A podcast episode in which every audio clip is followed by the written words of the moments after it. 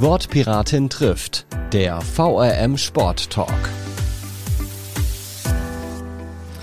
Hallo und herzlich willkommen zu einer neuen Folge Wortpiratin trifft, der VRM Sport Talk.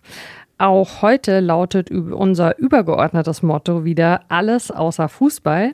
Mein Name ist Mara Pfeiffer, ich bin die Person hinter diesem Podcast und heute begrüße ich hier im kleinen, aber feinen VRM-Studio auf dem Mainzer Lerchenberg Alina Dötsch. Hallo und herzlich willkommen. Hallo. Ja, ähm, Alina, du spielst beim ASC Theresianum Mainz und äh, das schon seit dem Ende deiner Grundschulzeit. Und wenn ich das richtig weiß, bist du über deinen Bruder zu dem Sport gekommen, oder? Genau, ja. Also mein Bruder hat angefangen, Basketball zu spielen beim ASC, als er quasi aufs TH gewechselt ist, dann von der Grundschule. Und da war ich dann immer so viel dabei, habe die Spiele geguckt und dann ja, habe ich den Sport auch irgendwann für mich entdeckt, habe das mal ausprobiert und gemerkt, dass es mir Spaß macht und genau, so kam ich dann dahin, ja.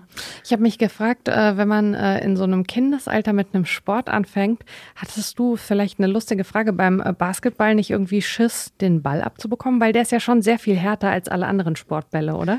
ja, das stimmt, aber ich glaube, also den Gedanken hatte ich eigentlich nie. Also ich habe immer viel Sport gemacht und auch gerne mit Bällen irgendwie und ja, da kommt man dann ja auch schnell rein. Also es fängt ja auch langsam an, also man ist ja nicht direkt in einer hohen Liga, sondern fängt da mit Gleichaltrigen an und da mhm. ist natürlich alles noch nicht so schnell deswegen kommt man da rein und die Angst war mir eigentlich nie da, muss ich sagen. Mhm. Kannst du dich erinnern, was dich daran fasziniert hat am Basketball? Vielleicht auch am Anfang es zu schauen, als du deinen Bruder so gesehen hast, dass es genau der Sport geworden ist? Ja, ich glaube so dieses Gesamte, dass man irgendwie einen Teamsport hat, dass man mit anderen Leuten was macht, äh, auch so die Art vom Spiel, wenn man irgendwie so alles mit drin hat. Also man hat viel so Geschwindigkeit, auch mit Ball, irgendwie muss Taktik dabei haben. Ähm, Genau, und ich glaube, der ASC war für mich auch damals einfach irgendwie ein schöner Verein. Es wirkte sehr familiär. Man hatte irgendwie viele Leute, die da aktiv waren. Mhm. Man wurde irgendwie direkt sehr offen aufgenommen und ja, irgendwie hat alles gepasst, muss ich sagen, einfach so. Ich finde, wenn man Basketball schaut oder also wenn man halt Laie ist, dann hat man immer so das Gefühl, das muss total schwierig sein. Du hast die Taktik jetzt schon angesprochen, das, was es so an Regeln gibt. Also wie viele Dotzer darfst du mit dem Ball machen, während du dich bewegst und so weiter. Ist das als Kind irgendwie einfach, das alles so zu lernen und auch so zu internalisieren? Oder hattest du am Anfang schon so dieses, du verharrst quasi wie so in der Bewegung und überlegst so, ah, wie viel darf ich jetzt noch, was muss ich oder so? Kannst du das ein bisschen beschreiben, wie das am Anfang war? Ähm, ja, also mir ist es irgendwie relativ leicht gefallen. Also ich habe angefangen, wie ich in so einer Mini-Gruppe quasi mhm. ähm, mit sehr kleinen und wurde dann auch noch ein, zwei Wochen direkt in die höhere Gruppe geschickt, weil mir das scheinbar relativ einfach, mhm. also leicht gefallen ist. Ähm, klar, es sind viele Sachen, an die man denken muss, aber ich glaube, das macht den Sport auch genau sehr interessant, dass man eben nicht nur irgendwie sportlich aktiv ist, man muss auch irgendwie mit dem Kopf dabei sein, man muss mhm. denken, man muss auf andere eingehen. Ähm, ja, und wie gesagt, mir ist es, glaube ich, sehr schnell sehr leicht gefallen und ich hatte auch irgendwie direkt Spaß dran, auch so die Herausforderung zu haben, dass man eben nicht nur irgendwie genau eine Bewegung lernt, sondern dass man auch auf viele andere Komponenten noch eingehen muss und darauf aufpassen muss. Ja, deswegen glaube ich, nimmt das jeder anders wahr, wie schwer das ist. Also ich glaube, für manche ist es deutlich schwerer, manche haben da vielleicht so ein bisschen dieses Talent, sage ich mal, mhm. das umzusetzen. Und ja, bei mir war das glücklicherweise relativ einfach, muss ich sagen. So. Sehr schön. Ja. ähm, würdest du denn sagen, das ist so ein klassisches Einstiegsalter für Basketball, so Ende der Grundschulzeit? Ja, ich denke schon, dass viele in dem Alter anfangen, so wenn sie auf die weiterführende Schule kommen. Ähm, gibt aber natürlich auch die Leute, die irgendwie später anfangen, die ein bisschen früher anfangen. Also ich habe auch viele Mitspielerinnen gehabt, die dann schon wirklich ewig gespielt haben, schon zu der Zeit auch, weil irgendwie die Familie da auch mittendrin war und dann mhm. die da früher reingewachsen sind. Aber ich glaube schon, dass es so ein relativ typisches Alter ist, so mit 10, 11, 12 da anzufangen und dann noch weiterzumachen. Aber bei euch war Basketball jetzt nicht familiär vorgeprägt, ne? Nee, genau. Also bei meinen Eltern gar nicht. Mein Vater hat Fußball gespielt, meine Mutter ist so geschwommen, Ski gefahren, also ganz verschiedene Dinge. Deswegen in der Familie eigentlich gar nicht. Ähm, genau, also wir sind da wirklich durch die Schule quasi dann hingekommen. Mhm. Du bist mittlerweile auch Trainerin, da sprechen wir nachher noch drüber. Ähm, vielleicht kannst du mal so ein bisschen sagen, wenn man anfängt mit dem Sport, was ist wichtig? Was bekommt man so als erstes beigebracht? Oder heißt es am Anfang, geh erstmal raus aufs Feld und spiel los und dann schauen wir hinterher? Nee, es sind schon, glaube ich, so diese Grunddinge, dass man so dribbeln lernen, passen, fangen, so irgendwie auf den Korb werfen, wie man das macht und dann natürlich so als erstes beim auf den Korb werfen, so Korbleger, sowas in die Richtung. Ähm, aber klar wird da auch so ein Stück weit einfach Spielformen werden da geübt, also dass man einfach wirklich auch aufs Feld geschickt wird ein Stück weit und einfach mal guckt, wie inter, also wie reagiert ein Kind, was macht ein Kind so automatisch vielleicht auch. Aber klar, so also die grundlegenden Techniken als erstes und dann so ein bisschen diese Spielformen und dann so Stück für Stück eben alles andere auch. Jetzt ist ja beim Basketball schon Größe auch nicht ganz unwichtig. Ähm, ich habe jetzt schon gelernt, mit einem Meter 80 äh, bist du für Basketball jetzt gar nicht bei den Großen. Aber wenn man anfängt mit dem Sport, weiß man ja doof gesagt nicht, wie groß man wird. Wenn man jetzt anfängt mit Basketball und es macht einem total Spaß und dann am Ende wird man nur 1,65 Meter, hat man da trotzdem eine Chance, irgendwie dabei zu bleiben oder ist das echt ein K.O.-Kriterium?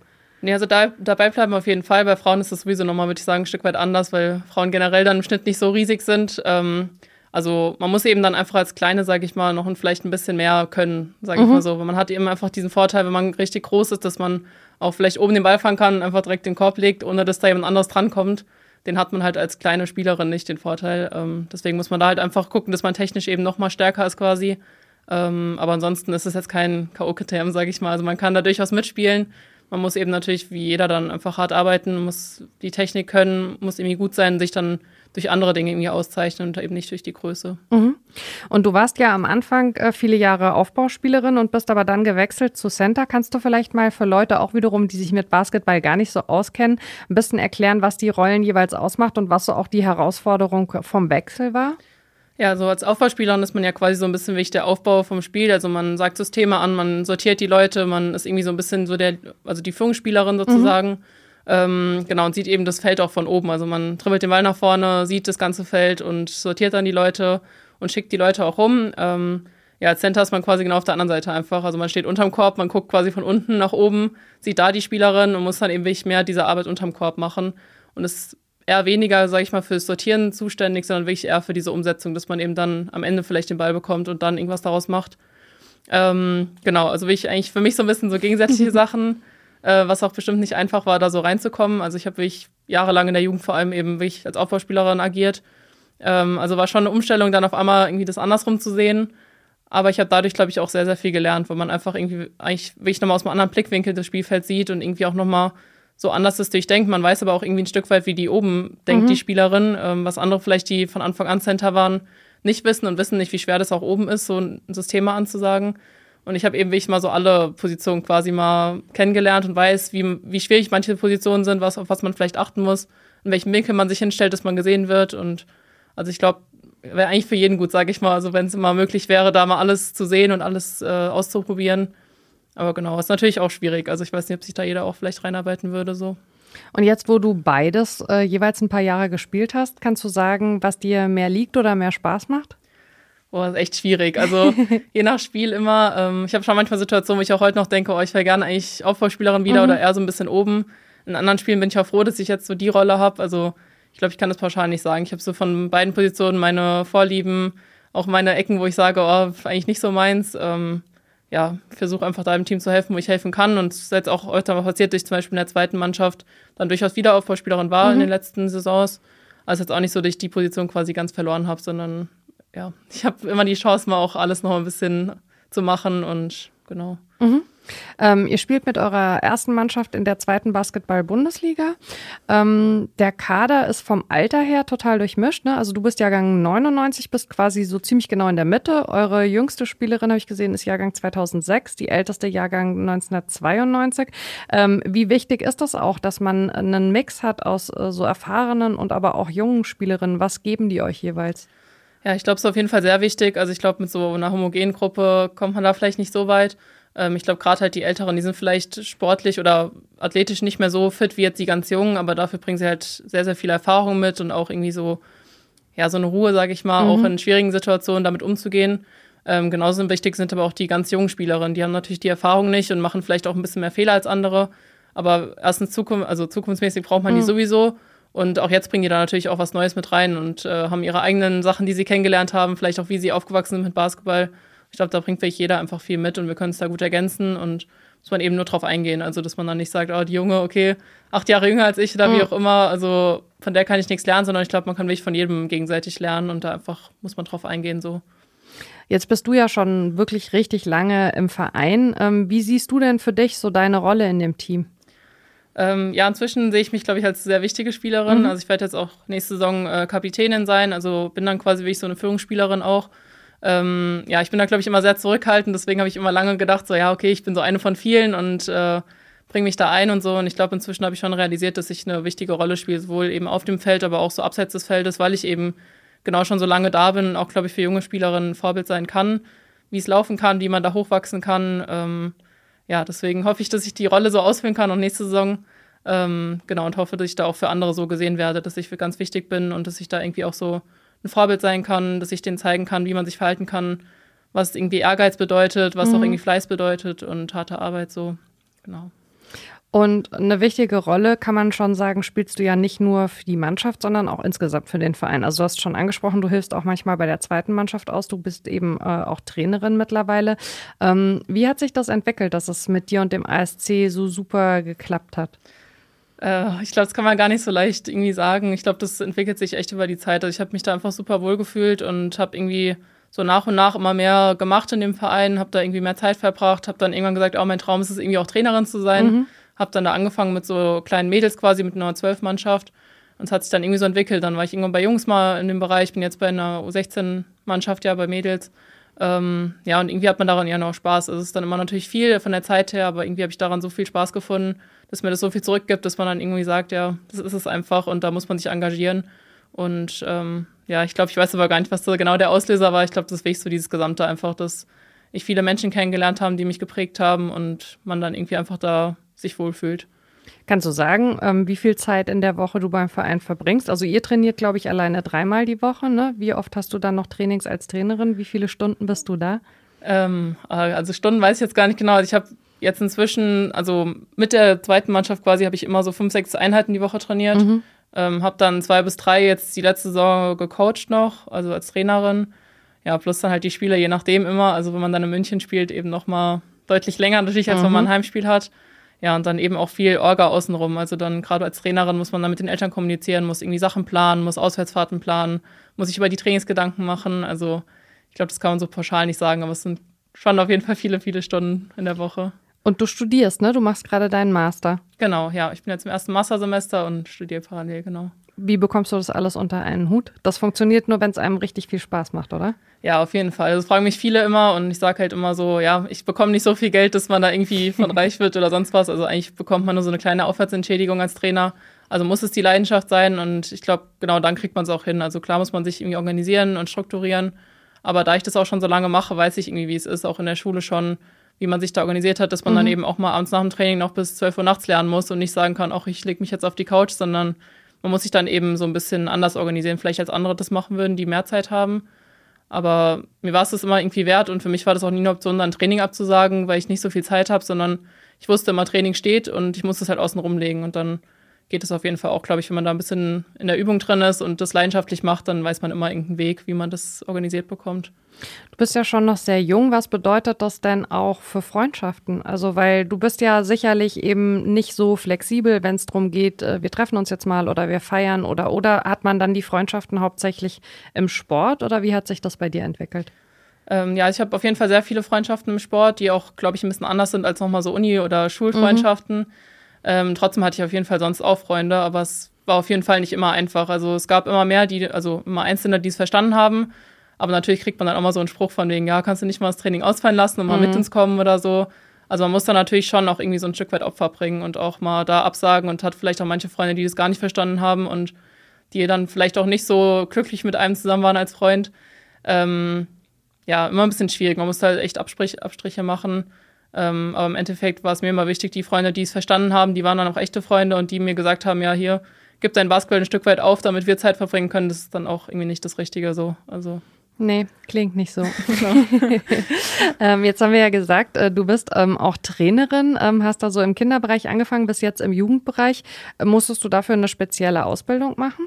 Ähm, ja, also am Anfang muss man an sich nicht. Äh, ich habe aber relativ früh dann so eine Mini-Trainer-Ausbildung mhm. gemacht habe dann auch eine D-Leistungssportlizenz draufgesetzt und jetzt auch vor zwei Jahren noch eine C-Lizenz. Mhm. Ähm, genau, die muss jetzt erstmal nicht sein. Also man muss jetzt für nur 12 U14 keine Lizenz vorweisen, sage ich mal, aber ist ja auch irgendwie wichtig, dass man einfach so ein bisschen die theoretischen Grundlagen hat, dass man irgendwie auch sagen kann, okay, ich bin ausgebildet ein Stück mhm. weit, dass man da auch einfach in manchen Situationen weiß, wie man reagieren kann. Und genau, habe ich das, also ich habe es quasi freiwillig dann irgendwann gemacht mhm. und hat auch, glaube ich, schon geholfen. Jetzt spielst du ja noch weiter, das heißt also, es ist nicht in dem Sinne ein Seitenwechsel, aber du hast den Sport ja eben durch die Arbeit als Trainerin schon eben auch nochmal von der anderen Seite kennengelernt. Wie bist du da für dich so rangegangen? Kannst du dich daran erinnern, wie das so war, so die ersten Trainings vorzubereiten? Wie bist du dann mit den Mädels da reingegangen? Ähm, also es war schwierig am Anfang. Ich wurde da so ein bisschen ins kalte Wasser geworfen. Also normalerweise sollte man ja so irgendwie mit vielleicht jemand erfahrenerem Anfang mhm. und ich habe quasi direkt am Anfang mit einer Freundin ein Team hingestellt bekommen und wir mussten quasi machen. Also es war sehr, sehr schwierig am Anfang, weil ich echt nicht wusste, wie man eigentlich ja sowas macht. Also klar hat man irgendwie viele eigene Trainings erlebt, aber was so, wie die Planung abgeht und was man sich dabei überlegt, ist ja irgendwie dann doch auf der anderen Seite. Das bekommt man ja als Spielerin nicht so mit. Ähm, also ja, war auf jeden Fall eine Herausforderung, aber ich habe mich da irgendwie schnell reingedacht und habe einfach überlegt, wie, wie ich mir ein Training vorstellen würde als Spielerin, wie ich da rangehen würde, was mir Spaß machen würde auch wodurch ich vielleicht auch viel lernen würde. Und so habe ich dann auch versucht, irgendwie die Trainings zu planen und bin da, glaube ich, über die letzten Jahre sehr dran gewachsen, ohne dass mir quasi jemand von außen gesagt hat, so und so musst du es machen, mhm. sondern habe immer versucht, mir das so ein Stück weit selbst beizubringen und damit wächst man dann eben auch, also sowohl inhaltlich als auch als Persönlichkeit irgendwie. Also ich habe gerade zum ersten Training habe ich mich nicht mal getraut, die Mädels zusammenzurufen in der Halle, mhm. weil ich mhm. dachte, oh Gott, jetzt durch die Halle schreien, ist irgendwie ein bisschen komisch und ja, jetzt inzwischen macht mir das gar nichts mehr. Dann stehe ich halt in der Halle und wenn da halt 50 Kinder sind, dann kann ich die auch zusammenrufen und denen was sagen. Und deswegen, man wächst da einfach wirklich an der Herausforderung. Ähm, in dem aktuellen Trainerinteam, äh, von dem du selbst trainiert wirst in der zweiten Liga, äh, habt ihr eine Co-Trainerin. Ähm, wie viele Trainerinnen hast du denn tatsächlich schon gehabt im Laufe deiner Spielerinnenzeit? Ähm, boah, ich weiß gar nicht, bestimmt aber so fünf, würde ich sagen. Also ja? ich hatte in der zweiten Liga mal einen Trainer gespannt, was beides Frauen, mhm. also die beide Frauen waren. Ähm, hatte dann in der zweiten Mannschaft mal eine Mitspielerin von mir quasi aus der ersten Mannschaft, die dann die Mannschaft gemacht hat. Ähm, ja, genau. So ein paar waren es auf jeden Fall, aber sind, glaube ich, also mehrheitlich eher Männer gewesen, die ich hatte. Ist das was, worüber du dir so Gedanken gemacht hast? Also auch hinsichtlich dessen, wenn du selber Trainerin wirst und dann eben auch Jungsmannschaften trainierst, wie das so ist, wie die dich vielleicht auch annehmen? Ja, auf jeden Fall. Also ich muss auch sagen, dass es bei Jungs meist schwieriger war. Also ähm, je nach Altersklasse auch, aber man hat immer bei Einzelnen schon gemerkt, dass es so ein bisschen war, so, hm, okay, die Frau, was will die mir jetzt irgendwie mhm. da sagen, wenn die mir irgendwas sagt? Da kam es von Männern schon immer anders rüber. Also wenn ich irgendwie einen Trainerkollegen hatte, hatte ich mal oder oft das Gefühl, dass das anders rüberkam, was die gesagt haben, den Jungs. Ähm, aber ich glaube, man ja, zeigt sich da relativ schnell. Also ich habe dann, glaube ich, schnell gezeigt, ich habe Ahnung und lebe das auch irgendwie so selbst. Und dadurch wurde ich da auch irgendwie relativ schnell dann immer respektiert, zum Glück so. Mhm. Aber ist das was, was dich insgesamt beschäftigt? Also vielleicht auch so die Frage, wie du als Trainerin ein Vorbild für andere Mädchen sein kannst, die in den Sport eben reingehen, um zu zeigen, hier, wir können das alles genauso? Auf jeden Fall, ja. Also ich glaube, gerade jetzt mit dem Projekt, dass wir jetzt die U16-Mädels machen, die auch irgendwie perspektivisch in so eine Jugendbundesliga sollen, ähm, da mache ich mir da auf jeden Fall Gedanken drüber und hoffe, dass ich denen irgendwie zeigen kann, so was man erreichen kann, wie man auch irgendwie sein kann als Frau, dass man auch Jungs trainieren kann, zum Beispiel, wenn man da Lust drauf hat, dass das nicht irgendwie getrennt sein muss, so von wegen Jungs können nur von Männern trainiert werden, sondern dass das genauso auch von Mädels sein kann. Ähm, genau, möchte denen einfach zeigen, wie man halt da agieren kann, wie man in einem Verein aufwachsen kann, wie man auch vielleicht dann oben ankommt in hohen Ligen. Ähm, also da mache ich mir auf jeden Fall Gedanken drüber und versuche auch da, wie ich das darzustellen, was ich denen vermitteln möchte. Ähm, und ja, hoffe, wie gesagt, dass ich das dann schaffe. Jetzt mal schauen. Das ist ja schon ein großes Thema im Sport, ne? Die Sichtbarkeit. Und ähm, ein zweiter Punkt ist dann immer auch so ein bisschen das Finanzielle. Wenn du jetzt für dich entscheiden würdest, du möchtest das mit der Trainerinnen-Geschichte gerne weitermachen, das ist ja nichts, wo du sagen kannst, das ist jetzt mein Hauptberuf, ne? Das müsstest du immer mit was anderem kombinieren. Genau, ja. Also man muss es immer nebenbei machen. Ähm, also zumindest wenn man bei so kleinen Vereinen ist. Also mhm und dann irgendwann erste Liga Herren Trainer ist, dann verdient man da schon ganz gut, aber ist ja erstmal unrealistisch, dass man da hinkommt. Ähm, deswegen, klar, man muss das immer irgendwie parallel machen. Ähm, deswegen versuche ich mir da einfach immer diese Ziele und die Werte vor Augen zu halten, für was ich das mache. Weil man macht es nicht fürs Geld, sondern macht es einfach für viele andere Dinge, die man dann zurückbekommt oder die man auch selbst einfach zurückgeben will, weil man sie selbst quasi früher als Jugendspielerin erfahren hat. So. Ähm, genau, also das muss man sich, glaube ich, dann immer einfach vor Augen halten, dass man da weitermacht. Mhm. Du hast schon gesagt, dass der ASC für dich äh, ein ganz besonderer Verein ist. Ähm, sicherlich hast du ja aber die Möglichkeit gehabt, auch mal zu wechseln. Ne? Hat das dich sportlich auch mal gereizt? Hast du mal drüber nachgedacht oder war für dich immer klar, nee, der Verein, die Region und so, da gehe ich nicht weg von?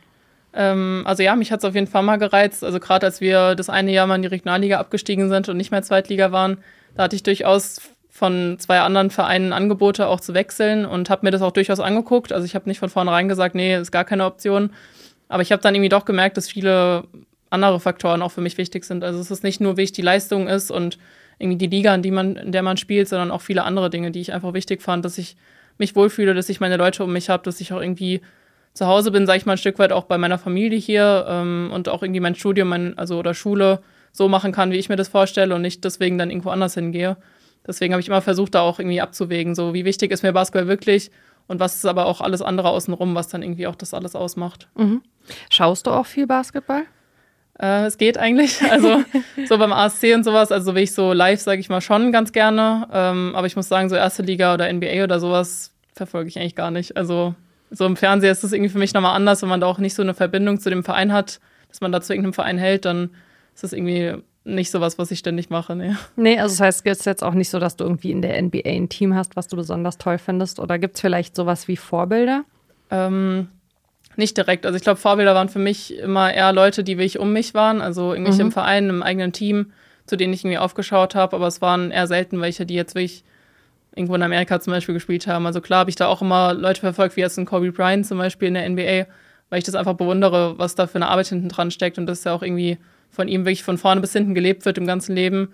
Also klar, sowas habe ich mir schon angeguckt, habe da auch mal ein Buch von ihm gelesen und sowas, aber es war jetzt nie sowas, dass ich gesagt habe, okay, das ist wirklich mein Vorbild, dem, also zu dem oder zu ihr schaue ich auf, sondern es waren wirklich eher Menschen, die im Verein waren und mit denen ich wirklich im persönlichen Kontakt war. Und beschäftigst du dich so ein bisschen damit, wie Basketball auch in unterschiedlichen Ländern vielleicht gelebt oder wahrgenommen wird? Ähm, also nicht direkt, man bekommt da natürlich immer so ein bisschen was mit, ähm, wie vielleicht das auch hier in Europa irgendwie anders ist als in Amerika zum Beispiel. Aber es ist jetzt nichts, was ich so direkt verfolge. Also ich gucke immer hier einfach so ein bisschen drauf, was man in Deutschland, sage ich mal, macht, was man hier so in einem kleinen Verein wie ASC Mainz, was man da machen muss, um die Mädels voranzutreiben oder die Jungs.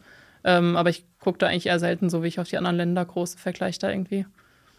Ähm, dein erstes Zweitligaspiel hast du 2014 unter Alexander Schoch gegen die Baskets München gemacht. Kannst du dich noch daran erinnern, äh, was das für dich für ein Gefühl war, da aufs Feld zu laufen?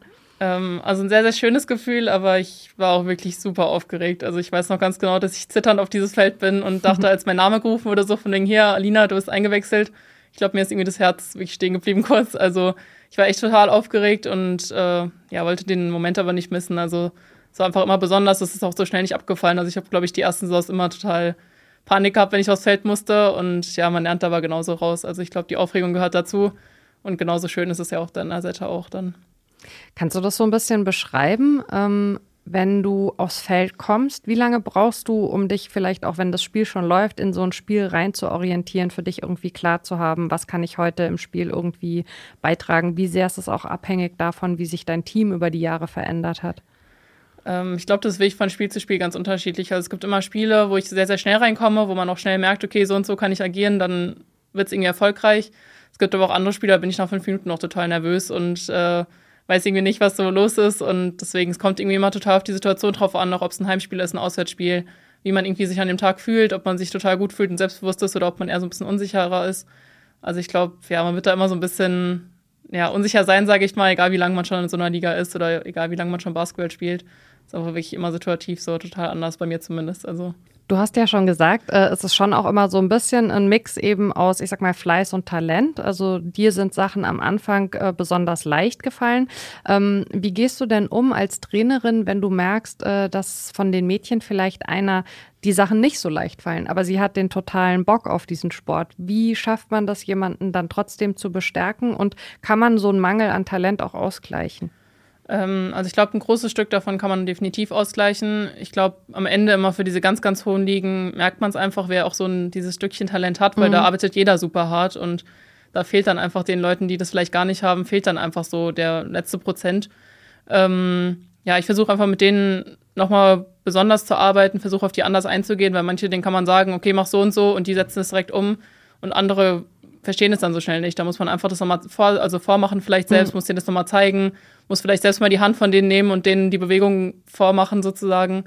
Ähm, also da muss man, glaube ich, einfach ein bisschen mehr Zeit reinstecken. Aber ich wäre jetzt, glaube ich, keine Trainerin, die dann sagt, okay, kein Talent da, also ich sehe da nichts drin, also macht keinen Sinn, sondern ich versuche immer diejenigen, die Spaß daran haben und die wirklich hart arbeiten wollen, da auch wirklich mitzunehmen, weil ich glaube, das ist wirklich ein, auch eine Komponente, die man nicht lernen kann, genauso wenig wie Talent. Wenn jemand von Grund auf sagt, er arbeitet nicht gerne hart und ist nicht fleißig, dann wird man die auch nicht weit bringen, auch wenn mhm. sie vielleicht Talent haben. Deswegen glaube ich, ist wichtig, da einfach alle mitzunehmen, die da irgendwie Lust haben und Spaß dran haben. So. Ähm, ich habe mal gelesen, äh, dass der ASC, wenn du jemals aufhören solltest beim Verein, deine Rückennummer, die sieben, nicht mehr vergeben möchte. Ähm, ist eine viel größere Ehre, kann man ja eigentlich im Sport kaum bekommen, oder? Ja, das stimmt. Also ich habe es auch gehört, jetzt so unser Vorstand ist ja so, dass er mal sowas gesagt hat. Ähm, also klar, es gibt keine größere Ehre und ich schätze es auch wirklich sehr, dass mich Leute so sehen. Ob das dann umgesetzt wird oder nicht, ist dann im Endeffekt ja da selber dahingestellt. Aber allein schon, dass Leute irgendwie daran denken und das überlegen oder so sagen, ist für mich eine super große Ehre. Und ich bin da super froh auch drum, dass mich Leute so sehen, dass ich da inzwischen so eine Rolle habe, dass Leute das irgendwie so wertschätzen und mich da auch wirklich als Vorbildcharakter sehen und mich als irgendwie als so ein Stück weit Legende, dass man sagt, okay, deine Trikotnummer darf nicht mehr dann vergeben werden. Ähm, ja, ist einfach schön natürlich, wenn man da was zurückbekommt, man steckt da so viel Zeit rein. Ist einfach schön, wenn man dann merkt, die andere Seite sieht es auch so und man wird da geschätzt und bringt da irgendwie viel voran auch. War das ähm, positionsbezogen mit der 7 oder wie hast du dir die ausgesucht? Äh, auch eigentlich durch meinen Bruder ein Stück weit. Also irgendwie hat er angefangen in der 7 zu spielen und ich war dann irgendwie als kleines Mädchen so, oh, mein großer Bruder hat die 7, also nehme ich die auch. Und dann, ja, wenn man da mal Einzelsaisons mitspielt, dann hat man irgendwie auch so eine Verbindung dazu, wenn man damit quasi schon viele Erlebnisse hat, viele Spiele gespielt hat, dann war das für mich automatisch irgendwann, okay, das ist meine Nummer und in der möchte ich auch wenigstens langfristig spielen. So. Sehr schön. Ja, dann hoffen wir, äh, dass du das Trikot mit der 7 noch viele Jahre selbst füllst und äh, dass du in dieser Zeit und äh, gerne auch darüber hinaus noch viele andere inspirierst als Trainerin mit deinem Sport. Vielen lieben Dank, dass du dir die Zeit genommen hast, hier mit uns über Basketball zu sprechen. Hat großen Spaß gemacht. Ja, danke auch. Hat mir auf jeden Fall auch Spaß gemacht. Sehr schön. Und äh, euch, liebe HörerInnen da draußen, äh, danke ich auch sehr für eure Aufmerksamkeit, für euer Interesse. Ich glaube, wir haben jetzt im Verlauf der zweiten Staffel alle Wunsch Sportarten, die ihr in der Winterpause gestellt hattet, abgearbeitet. Das heißt, ihr könnt mir gerne schreiben an wortpiratin.marapfeifer.de, wenn euch noch neue Dinge einfallen, über die ihr hier gerne mal was hören wollt. Auch wenn ihr sagt, hey, ich betreibe selber einen coolen Sport, über den ich gerne mal im Podcast reden würde, schreibt mir wortpiratin.marapfeifer.de, da erreicht ihr mich. Ansonsten freue ich mich, wenn ihr dem Podcast auf der Plattform eures Vertrauens Sternchen oder Rezensionen hinterlasst und wir hören uns hier in zwei Wochen wieder. Bis dann, ciao. Wortpiratin trifft ist eine Produktion der VRM von Allgemeiner Zeitung, Wiesbadener Kurier, Echo Online und Mittelhessen.de. Redaktion Mara Pfeiffer. Produktion Mike Dornhöfer. Ihr erreicht uns per Mail an audio.vrm.de.